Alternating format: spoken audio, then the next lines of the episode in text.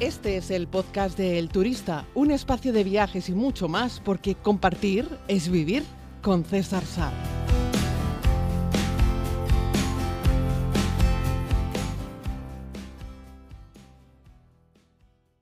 Saludos a todos y a todas, querida comunidad. Bienvenido a un nuevo tiempo de podcast. Hoy es eh, sábado 13 eh, de enero. Estamos todavía comenzando el año, también comenzando esta tercera temporada. Y deciros que estoy muy contento por el feedback recibido por la comunidad, porque, bueno, estamos creando contenido juntos. Me vais lanzando propuestas en audio. Ahora los pondré también eh, unos audios para que podamos escucharlo y de ahí arrancaremos con el tema de hoy.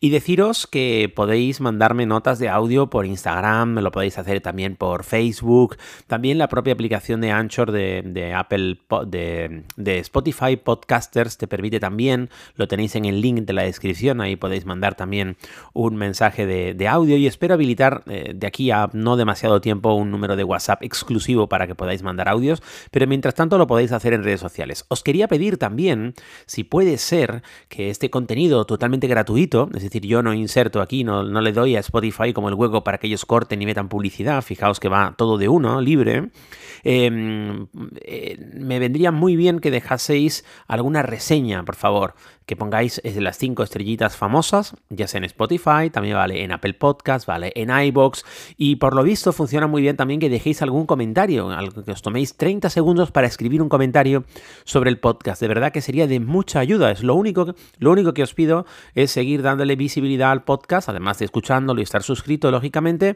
pues dando un poquitito de feedback para que el algoritmo vea que allí detrás, además de oyentes, hay personas que interactúan con el podcast. Vamos a escuchar a nuestro querido amigo Jaime. Hola César, buenos días.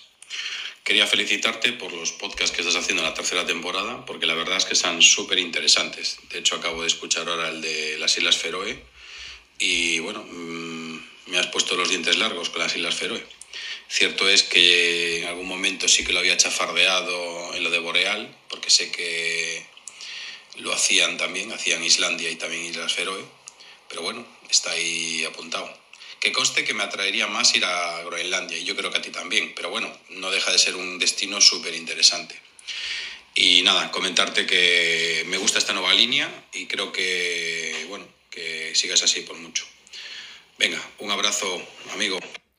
Pues muchísimas gracias Jaime, me alegro de que te guste el formato, os animo a que hagáis lo mismo, mandéis un audio, bueno, en este caso ha sido un comentario, una reflexión de Jaime, pero a continuación nos propone el tema de hoy.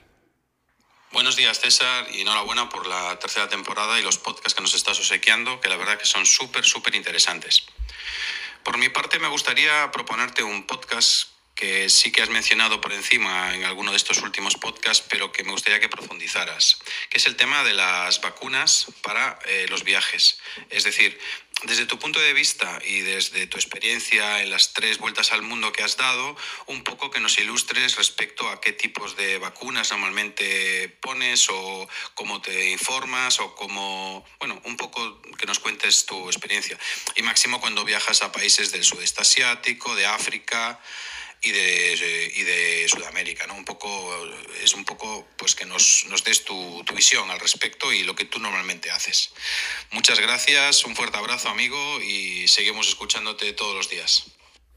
Pues otro abrazo muy grande para ti, Jaime, para toda la comunidad. Nos metemos directamente en materia. Eh, ojo, esto no es un tema opinable. ¿eh? Yo no voy a, participar en ninguna guerra sobre vacunas, sí, vacunas no, los antivacunas y tal y cual. Yo creo que esto es un fenómeno que se generó a raíz de todo el tema del COVID. El tema de las vacunas en los viajes está desde el principio de los tiempos. Desde que los primeros exploradores mm, europeos se dedicaban a caminar, pues eso, por las selvas del Amazonas o por África y caían como moscas, ¿no? Porque las enfermedades endémicas de los lugares eran desconocidas en Europa y les pillaba cualquier cosa y la palmaban. Digo cualquier cosa porque no todo era fiebre amarilla, les pillaba una simple gripe, pero las gripes allí eran diferentes a las gripes que teníamos en otros sitios y eh, no había ningún remedio para prevenirlo. A partir de que los humanos empezamos a querer movernos más, los humanos me refiero de las sociedades más pudientes, más desarrolladas, pues empezamos a, a, tener claro que necesitábamos poder eh, vacunarnos para poder viajar a, según qué lugares del mundo. Así es que la vacunación en los viajes es algo eh, absolutamente importante y muy recomendable. Em, es cierto que va a variar un poco en función de los lugares del mundo a los que te vayas a mover. Hay, hay vacunas que son obligatorias y otras que son recomendadas. También hay profilaxis, como por ejemplo la de la malaria, que en este caso es una pastilla que te tomas, no es una una, vacuna, ¿vale? Pero hay luego un montón de recomendaciones generales sobre higiene, alimentos, bebidas, prevención también para las picaduras del, del mosquito, llevar un buen botiquín, etcétera, etcétera. Podríamos decir que las principales vacunas que hay que tener cuando se viaja en plan global, ahora entraremos en detalle, Sería algo así como la fiebre amarilla, la hepatitis A y la hepatitis B, ya puestos, el tétanos y la difteria, eh, la poliomielitis, la mengigococa, que, el cólera, la fiebre tifoidea, la hepatitis B, que la había metido antes junto con la A, porque hay una vacuna conjunta que se llama Twinrix o algo así, que te permite en una sola vacuna meterte las dos, la rabia, la gripe, eh, la triple vírica. Esas serían como las más importantes.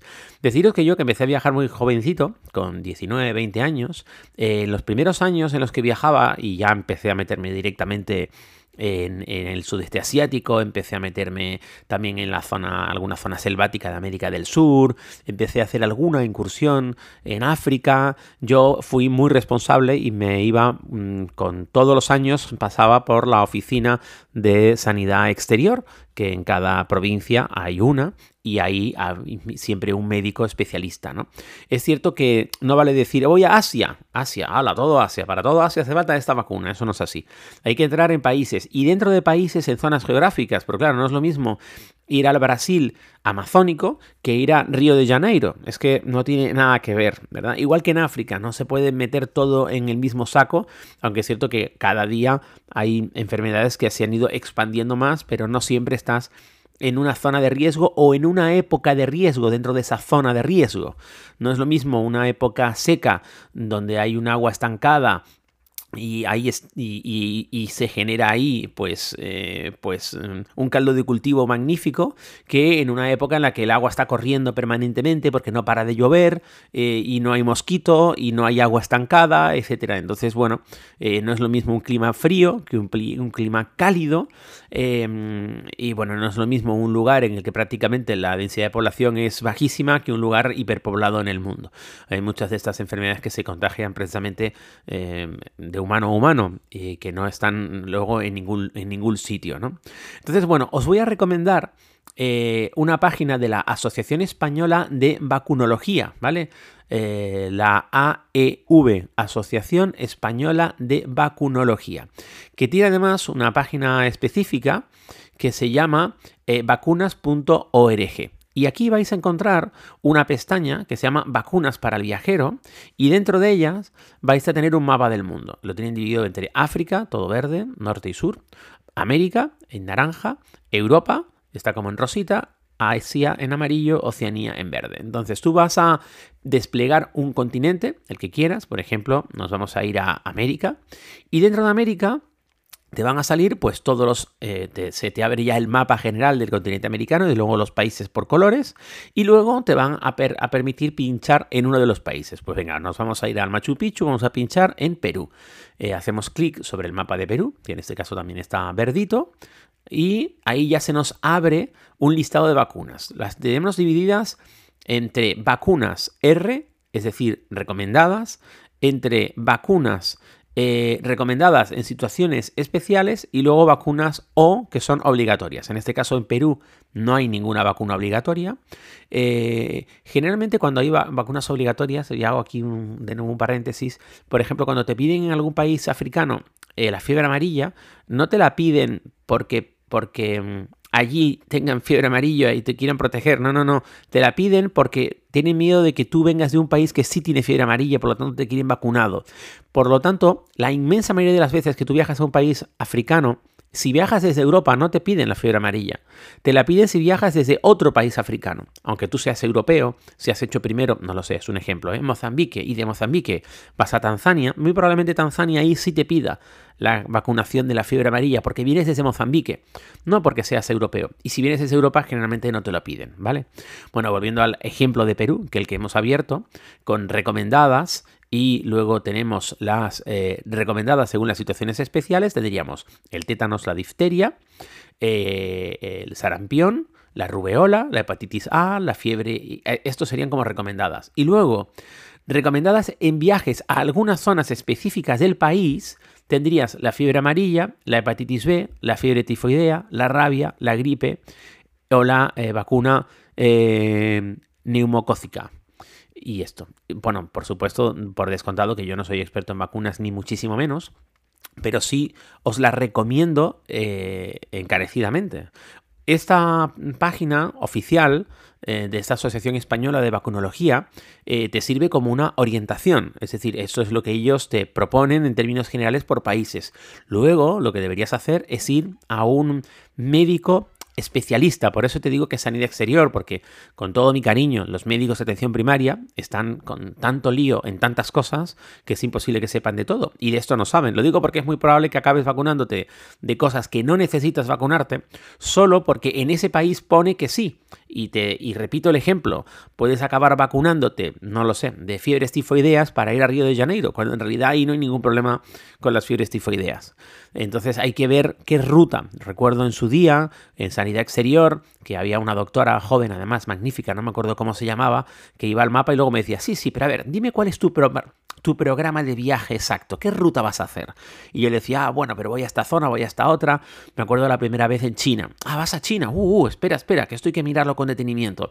Y luego al final hacía Pekín, Xi'an, Shanghai y ahí no necesitaba nada especial. Sí es cierto que hay una serie de vacunas como básicas que está bien que las tengas, no solo para los viajes, sino como para la vida en general y que eh, son muy útiles, ¿no? Eh, bueno, para África está bien que tengas la fiebre amarilla, es una dosis única, hay que ponerla como 10 días antes de salir y te da una inmunidad de por vida, de por vida, ¿vale? La fiebre amarilla se transmite por unos mosquitos infectados, ¿vale? Y puede causar fiebre, eh, y también hemorragias, es una enfermedad jodida, ¿vale?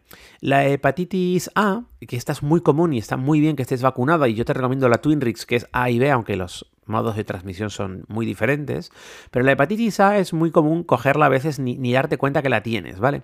La vacuna son dos dosis, generalmente administrada con seis meses de diferencia. Hay que ponerla al menos dos semanas antes de salir de viaje y te puede dar una inmunidad a muy largo plazo.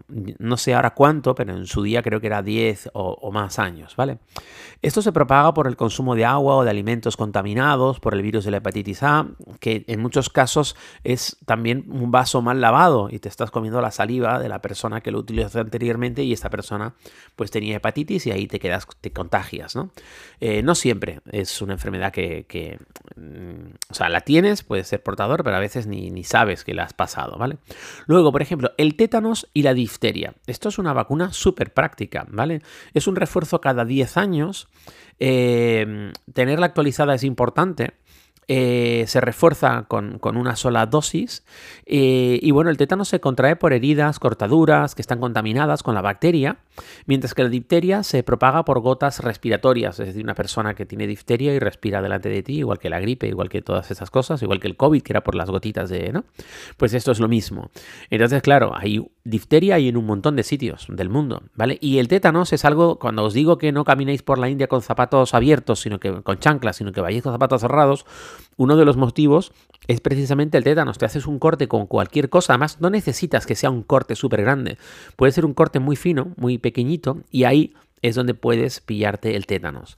Lo mejor, estar vacunado. Es mucho más tranquilo, porque, porque eso, en cualquier lugar, no solo fuera, pero en cualquier lugar, eh, también en Europa. Pero bueno, es cierto que hay más tétanos en otros sitios.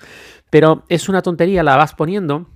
La gente que empieza a viajar a según qué sitios, yo les digo, oye, Empieza, vete poco a poco dándole vacunas. ¿Que ¿Es recomendable el tétanos y la difteria para viajar a Mozambique? No. Pero está bien que la tengas. Está bien. ¿Cuántas veces me he subido yo por escaleras que estaban oxidadas? Montón de veces, pero, pero muchísimas veces. Tocas algo y bueno, es mejor prevenir que curar. Luego tenemos la poliomielitis, que, bueno, depende de la situación de cada persona. Eh, son varias dosis en la infancia y luego hay refuerzos cuando eres adulto. Mira a ver si la, la tienes o no o no. Eh, la antelación, para mantenerla eh, vigente, es actualizarla. ¿Qué más? Em, mm, mm, mm, la duración varía, estoy aquí leyendo las notas, ¿vale? El modo de contagio se transmite principalmente por alimentos y agua contaminados. De nuevo, estamos en cualquier país que no haya mucha seguridad alimentaria o que las cosas pueden que no estar muy limpias o los alimentos no estar en muy buen estado. Ahí es importante estar vacunado. Yo estoy vacunado de todas las que os estoy leyendo. ¿eh? Eh, luego tenemos la meningococcica. Em, a ver, ¿qué más tenemos por aquí? Que hay varias variedades de vacuna. Eh, eh, em, vale, se contagia a través de secreciones respiratorias y puede llevar infecciones graves del sistema respiratorio nervioso. Esta me la pusieron a mí también hace un montón de años. Luego, el cólera, por ejemplo, que esto es una cosa muy jodida, ¿vale? Es una dosis oral en forma de líquido 10 eh, días antes de la salida del viaje, eh, tiene una protección limitada y temporal y se transmite a través del consumo de agua de alimentos contaminados de esta bacteria, eh, que es una bacteria muy particular. Y es que nunca sabes, ¿no? ¿No has visto en la tele un montón de... El, cólera, lamentablemente, sigue, existe cólera y, y, es una cosa también muy jodida. Yo no digo que vayas, oye, me voy a ir a África y me voy a vacunar de todo de una. no. Yo lo que te digo es, por lo menos, eh, vete como de recomendables y luego sigas hacia arriba, ¿no? Y yo empezaría, pues eso, hepatitis A, hepatitis B fijo, la rabia fijo, la fiebre tifoidea, eh, por ejemplo, de la que vamos a hablar ahora, dos semanas antes del viaje, es una inyección o unas cápsulas, dura durante un montón de años y se transmite a través de nuevo del consumo de alimentos o agua contaminada de una bacteria de salmonela. Eh, y eso también es duro, ¿eh? las fiebres tifoideas. Eh, luego la hepatitis B, que esto ya es otro rollo porque suele ser pues, relaciones sexuales sin protección, por ejemplo, a través de la, de la sangre. Esto lo pillaba mucho la gente antes que consumía heroína en, jeringuillas y compartía la jeringuilla y todo esto, era, era, era mucho, ¿no? Pero también te podría pasar en un hospital de dudosa reputación, también, podría, también te podrías pillar por contagio de sangre, contacto de otros pacientes, ¿no? Luego tenemos la rabia, para los amigos de ir saludando a todos los perrillos que ven por ahí, que conozco un par de ellos, a mi querido Pablo o Enrique, que van en cualquier rincón del mundo, unos perros van ahí todos toqueteándoles siempre, ¿vale? Eh, son varias dosis, yo también tengo la de la rabia, me pareció que era muy importante. Eh, y bueno, duran muchos años la inmunidad, es una vacuna muy efectiva y se transmite a través de la saliva de animales infectados. Se dice que generalmente por las, principalmente por las mordeduras de un animal, pero a veces no hace falta que el animal te muerda. Puedes tener alguna pequeña herida en la mano y la saliva del animal que tiene la rabia y tú le estás ahí toqueteando la boca jugando con él, ahí podría transmitirse la, la rabia. Generalmente, ya te digo, suele ser por una mordedura, pero bueno, nunca se sabe y, no me gustaría estar ahí en un pueblo en el interior de la India y que algún chucho me mordiese sin querer, se asustase y te muerde y tuviese la, la rabia y pillarla, ¿vale? Luego tenemos la vacuna de la gripe, normal y corriente, eh, que sobre todo la gente un poco más mayor, que estás viajando, eh, las cepas varían de un lugar a otro y estás viajando en que sea por Europa en invierno haciendo mercadillos navideños. Bueno, pues está bien que te, que te vacunes. Eh, y luego tenemos la triple vírica, también contra el sarampión, las paperas, la rubeola. En teoría estas no la ponen de niños, pero hay gente que no se las puso y es bueno antes del viaje. Por ahí hay un montón de paperas, Y sarampión y, y, y rubeola. Y esto se transmite vía respiratoria, ¿no? al menos en sarampión y las paperas, la rubeola eh, es a través del, contacto directo. Eh, y bueno, pues este sería el listado de, veis que algunas de las vacunas son vacunas que deberíamos tener aquí para estar en nuestro país de origen y otras que son perfectas para cuando vas a viajar al exterior. Hoy en día la mayoría de ellas tienen una duración enorme, así es que no deberías eh, tener mucho problema con esto y estar un poquitito atentos si requiere alguna dosis de refuerzo. Y yo sé que da pereza, eh, ay, verás que no me quiero vacunar, qué rollo otra vez y tal, pero miren, yo, menos aquella vez en Mozambique que me pillé una infección de caballo por comer carne en mal estado, que al final nunca me dijeron exactamente qué infección era, o sea, no me dieron el nombre y el apellido. Eh, de resto, he tenido, ido muy bien y mirad que he estado muy, muy expuesto, eh, sobre todo con todas estas cosas que son por vía respiratoria, que de repente te metes en un festival en la India y tienes 200.000 personas alrededor, o el que hice el año pasado a Nepal, que me metí ahí en un festival de, de Visna, creo que era, y bueno, eh, había miles y miles y miles y miles de personas, y claro, estás ahí en, en contacto con muchas personas que no han sido vacunadas en su vida de nada y que además están en su vida diaria ampliamente expuestas a todo tipo de contagios. Y bueno, pues tú te metes ahí en la boca del lobo, nunca mejor dicho. Y es que los países, eh, cuanto más poblados son en términos generales y menos desarrollados, pues más propicios a tener un montón de enfermedades, en este caso contagiosas, que van de uno a otro. Eh, y hay un montón de países que no tienen ni siquiera tasas de, mortalidad ni por temas. ¿Cuánta gente muere en la India? Y no se sabe exactamente por qué murió, ni se lleva una estadística exacta de por qué murió, sino aquel pues la palmó. Es que le dio una fiebre y murió. Aquel señor eh, que vive en uno de los 18 millones de pueblos que está a, los alrededores de Delhi, por ejemplo, o en el mismo Delhi. No os creáis que, muchos países invierten mucho tiempo y dinero en hacer esos estudios, estas estadísticas, en saber realmente cuáles fueron las causas de la muerte de la persona. Hombre, si le pegan un balazo, sí, es un asesinato. Pero un montón de gente le da una fiebre y palma y no sabe muy bien de qué murió, sino que simplemente murió. Un abrazo muy grande. Esto no pretendo meteros miedo, ni muchísimo menos, ¿vale? Simplemente ser un poco cautos, un poco prevenidos y merece la pena, merece mucho la pena vacunarse para los viajes. Yo fíjate que no hablo normalmente mucho de esto, porque como me empecé a vacunar hace ya muchos años y estoy vacunado de todo, de todo, pues la verdad es que estoy bastante tranquilo y recomiendo que os vacunéis. No lo dejéis. Un abrazo grande. Volvemos mañana. Y si aún no lo has hecho, puedes suscribirte a más contenido en los diferentes canales como YouTube, Instagram o Facebook buscando a César Sar. Gracias por escuchar este podcast El Turista, que es gratuito porque compartir es vivir.